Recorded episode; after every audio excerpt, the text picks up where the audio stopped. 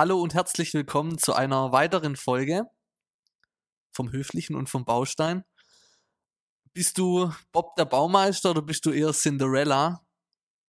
Die Frage löst jetzt tausend Ausrufezeichen aus, aber genau darum geht's, und zwar Eigenleistungen. Was kann man denn selber auf dem Bau machen oder wo hole ich mir Hilfe dazu? Wo lasse ich lieber meine Finger weg? Ich zum Beispiel würde mir zutrauen, einen Schrank selber aufzubauen, aber dann hört es auch schon auf. Ähm, Ju, was schlägst du so vor zu dem Thema Eigenleistungen? Ja, hallo von meiner Seite aus. Gute Frage. Ähm, das stellt sich, glaube ich, jeder. Danke. Das stellt sich, glaube ich, jeder, der ähm, vor so einem Projekt steht und was renovieren, sanieren oder neu bauen möchte. Ich glaube, das sagt auch immer jeder am Anfang immer erstmal, ja, das kann ich selber machen, um halt gern Geld zu sparen. Aber ja, da soll dann jeder erstmal die Frage an sich selber stellen, was kann ich denn überhaupt? Also habe ich jetzt zwei linke Hände und kann nicht mal einen Sprudelkasten tragen. Oder bin ich eben handwerklich begabt und habe auch Lust darauf Hm. ähm, und kann schon ein bisschen was. Vor allem auch Zeit, ne? Zeit, ja.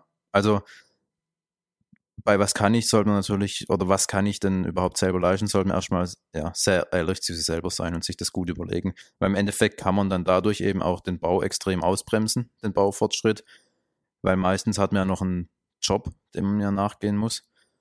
Und dann kommt die Zeitfrage, die du gerade gestellt hast. Also habe ich denn überhaupt Zeit, viel selber auf der Baustelle zu machen? Ähm, meistens hat man dann eben nur abends nach der Arbeitszeit oder am Wochenende und ähm, bremst vielleicht dann damit auch den Baufortschritt aus und muss sich halt natürlich auch vorher gut überlegen, wie lange brauche ich für meine Eigenleistung, weil den Handwerkern sagt man auch irgendeinen Termin, ja, in drei Wochen kann der Handwerker beginnen und wenn man dann selber mit der Eigenleistung, die man davor eben macht, noch nicht fertig ist, ja, ist blöd. Mhm. Aber jetzt auf der anderen Seite, ich habe mich letztens mit einem unterhalten, der auch ähm, gebaut hat. Mhm. Ähm, der hat gesagt, der hat auch so viel Zeit investiert. Der hat nämlich gar nichts selber gemacht. Also er ist so ehrlich zu sich selber und sagt, ich kann das halt einfach nicht. Mhm. Er hat wirklich andere Fähigkeiten, also tatsächlich. Aber sowas ist halt nicht so sein Ding und er hat dann halt einen Haufen ähm, Handwerker bei sich. Und dafür hat er halt extrem viel Zeit gebraucht, die immer zu kontrollieren, beziehungsweise haben die aber auch gefragt, so, willst du es jetzt so oder so haben? Genau. Und er war im Geschäft und am Telefon und sagt dann, äh, keine Ahnung, kann ich irgendwie morgen vorbeikommen? Ich bin gerade im Geschäft. Nö, jetzt. So, jetzt. Ja, weil das ist, das ist nämlich auch der Punkt. Man hat trotz, wenn man nicht viel selber macht, man hat ständig Sachen, die man entscheiden muss und man ist tr- trotzdem eigentlich ständig auf der Baustelle, um eben das mit den Handwerkern abzustimmen, wie es die denn machen sollen und wie man es denn selber haben möchte.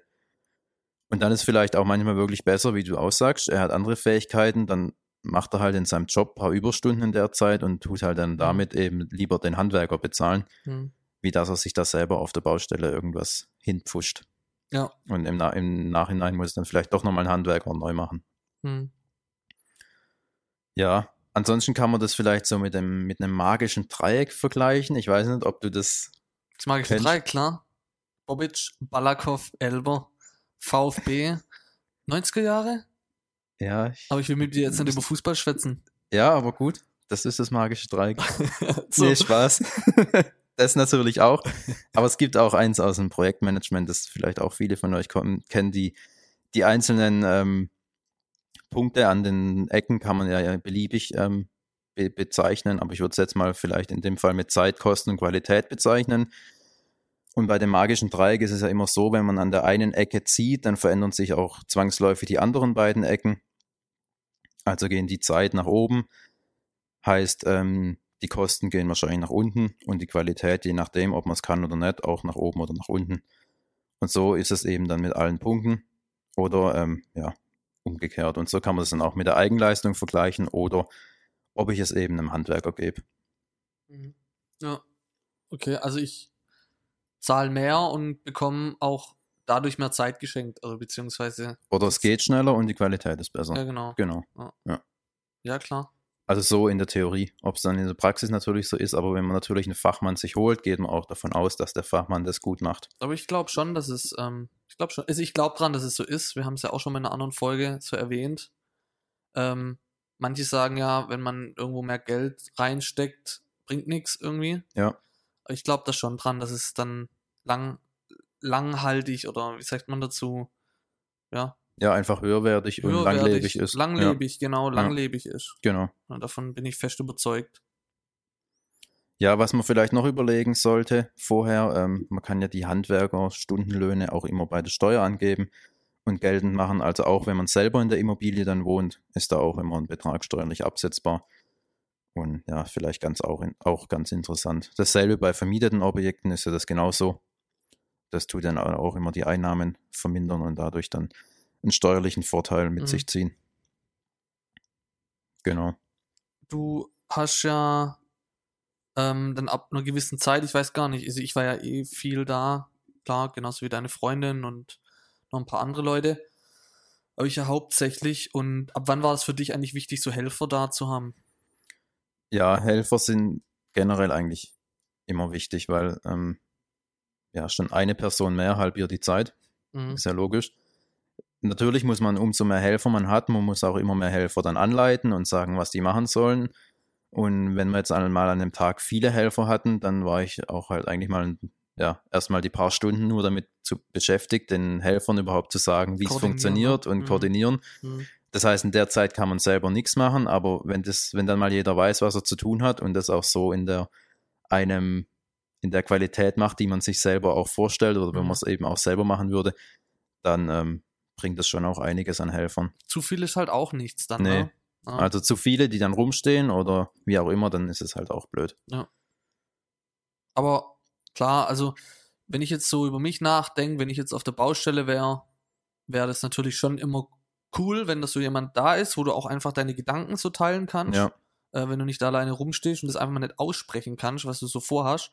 Ob der andere jetzt eine Meinung dazu hat oder nicht, aber einfach halt, dass es mal ausgesprochen hast, ist, glaube ich, auch schon immer wichtig. ja, du hast ja vorhin auch gesagt, du hast eigentlich hier ähm, Schrank aufbauen und dann ist gut, aber so ist es jetzt auch nicht. Da muss ich dich jetzt mal auch besser machen, wie du dich Genau das will vielleicht selber machst. Genau, genau das will ich hören. weil ich, wir haben ja auch einige Dinge hier lösen müssen und manchmal, ähm, ja, hab- wusste ich dann auch nicht weiter und dann hattest du schon auch immer ganz gute Ideen, wie wir es dann auch gemacht Mhm. haben oder wo man dann eben sich dann so Stück für Stück wieder weiterarbeiten kann. Thank you very much. Grazie. Ähm, wollte sagen, kann ich nur zurückgeben, aber das wäre ja dann irgendwie auch wieder nichts. ähm, was hast denn du eigentlich hier alles selber gemacht? Ja, wie ich schon jetzt auch, glaube mal erwähnt, wir haben am Anfang habe ich ziemlich viel selber gemacht, also eigentlich den ganzen Rückbau, Abriss und Entkernung haben wir alles selber gemacht. Ja, also eigentlich so halt die, die Drecksarbeit, würde ich jetzt Ah, mal nennen. Da, wo man auch nicht viel falsch machen kann. Nicht also man, man macht ja eigentlich nur Sachen kaputt oder reißt sie eben raus. Klar, auch beim kaputt ka- machen kann man mehr kaputt machen, wie eigentlich kaputt gehen sollte. Mhm. Aber ähm, ja, ich glaube, das haben wir ganz gut gemacht. Mhm. Das hat auch übel Spaß gemacht, so eine Wand mal rauszuklopfen Ja. und so. Es war natürlich nach einer Weile anstrengend. Ich hatte übel die Blasen an den Händen und so. Kann ich mich noch dran erinnern? Das gibt's auch ein Bild. Krass, ja. Gibt's auch ein Bild. Aber Oder Badewanne rausgemacht. Ja, also ich kann es schon eigentlich auch empfehlen, wenn man so ein bisschen was selber machen kann und es auch zeitlich funktioniert, dann sollte man es schon auch machen, weil ja, dann hat man eben auch selber was in seinem Umbau gemacht. Fühlt sich, glaube ich, auch noch ein bisschen anders an. Ne? Ja. Mhm.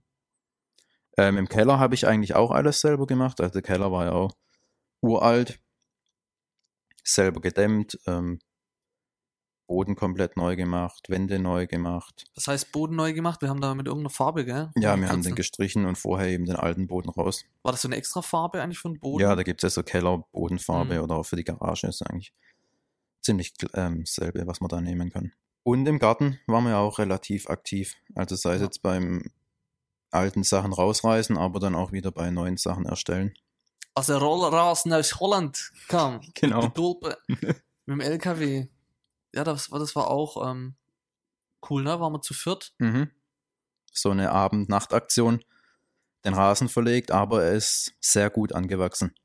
Vor allem beim Rollrasen, ich weiß gar nicht, ob wir das schon mal erwähnt haben, erwähnt haben. So, der kommt und dann musst du den Rollrasen halt auch gleich schauen, dass der halt die Erde fasst. Also direkt ausrollen. Direkt gucken. Anwalzen. Wir haben eine Rolle, kann ich mich noch erinnern, Mhm. Die lag ganz unten. Die waren, also wir hatten schon ausgerollt, da waren ja noch Rollen übrig. Die hat nach einem Tag hat die angefangen zu schimmeln. Ja. Also das ist richtig, richtig Zum Glück krass. haben wir die nicht mehr gebraucht, Mhm. obwohl die jetzt beim Nachbar liegt und die ist auch angewachsen. Die ist auch also angewachsen, ja. doch Sind- alles robuster, als man denkt. Sind hier rumgerannt und haben noch Rollrasen verschenkt ähm, in der Nachbarschaft. Ja, also zusammenfassend kann ich wirklich nochmal sagen, seid zu euch selber ehrlich, schaut, was ihr könnt und denkt in dem Moment vielleicht nicht nur an das Geld, das ihr vielleicht in dem Moment speichern könnt, äh, genau speichern, sparen könnt, sondern ja, auch an das Ergebnis, was dann herauskommen soll. Absolut. Danke fürs Zuhören und bis bald. Ciao.